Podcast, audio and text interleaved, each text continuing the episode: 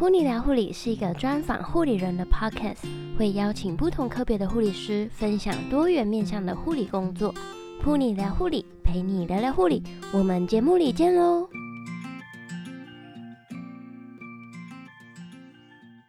！Hello，欢迎收听噗妮聊护理第四十一集节目，我是主持人噗妮。在今天这一集节目当中呢，我会和大家分享专科毕业之后呢，要先选择升学。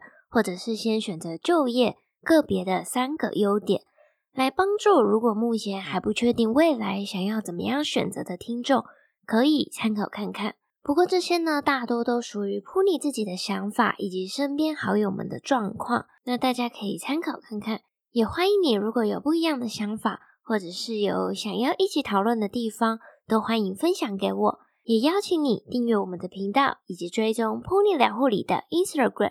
就能够收到第一手节目的资讯以及活动的消息哦。想要看本集节目的时间轴以及内容，请在网址上面输入 punilife.com 斜线升学或就业，拼法是 p u n i l i f e 点 c o m 斜线升学或就业。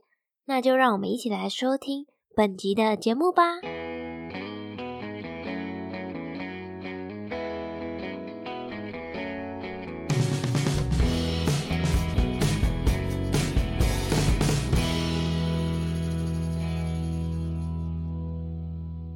你回到节目当中。首先呢，我先来分享一下，就是听众们的想法，究竟呢是要先选择升学或者是就业呢？那我快速的念一下留言。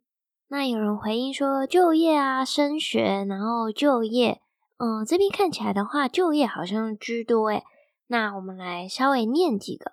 有人留言先选升学，工作后读书很累。我是先就业之后才读书，真的很后悔。还有人选升学，因为想当主管等级的人。升学延长自己摸索自己对哪些专业领域感兴趣的时间。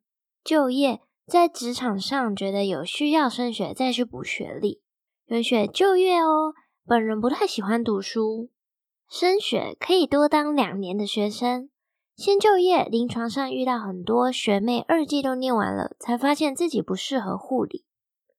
如果经济允许状况之下呢，先选升学。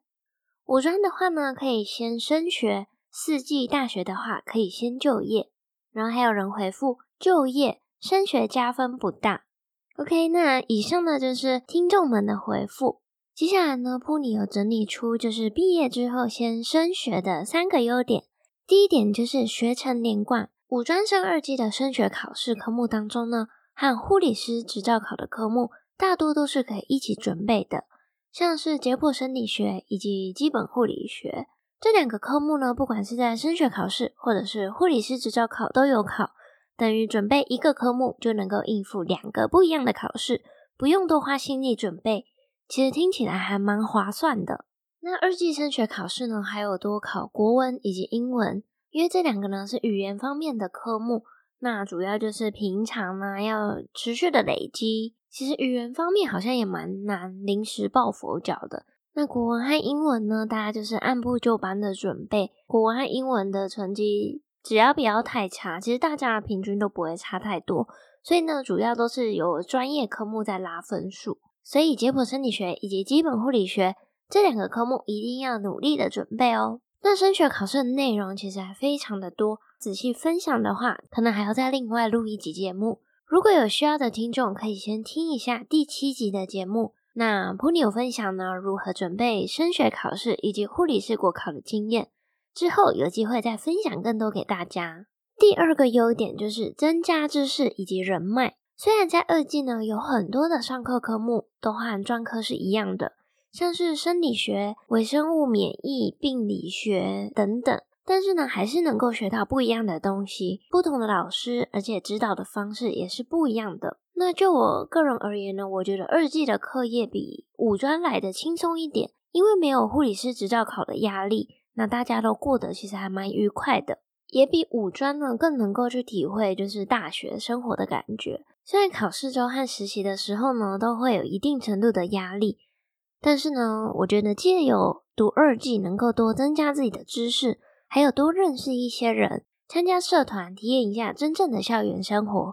那在这边不得不说，我们五专呢，除了一年级之外，其他的时间，像二三四五年级啊，课业以及实习的压力真的非常的大，很少有机会能够放松去体验一下校园的生活。所以呢，不妨就是继续读一下二技，多体验一下校园生活也是蛮不错的。第三，就业医院的选择，现在呢，有越来越多的医学中心等级的医院，希望护理师能够拥有学士学位。那如果你想要当护理长啊，或者是护理长以上的职级，通常呢都需要有硕士学位。所以呢，在临床上面有一些很资深的学长姐们，因为呢医院政策的改变，那又再回去了念书补足学历。那大学以及专科的学历呢，每个月的薪资，呃，依照每间医院的不同，那平均大概是会差三千元不等，一年下来也是一个还蛮可观的数字。分享完三个先升学的优点之后呢，现在我们来聊一聊专科毕业之后先选择就业的好处在哪里呢？第一，更加的了解自己。读完五年的护理专科学程呢，其实有很多人不确定自己是不是真的喜欢护理，或者想不想要当护理人员。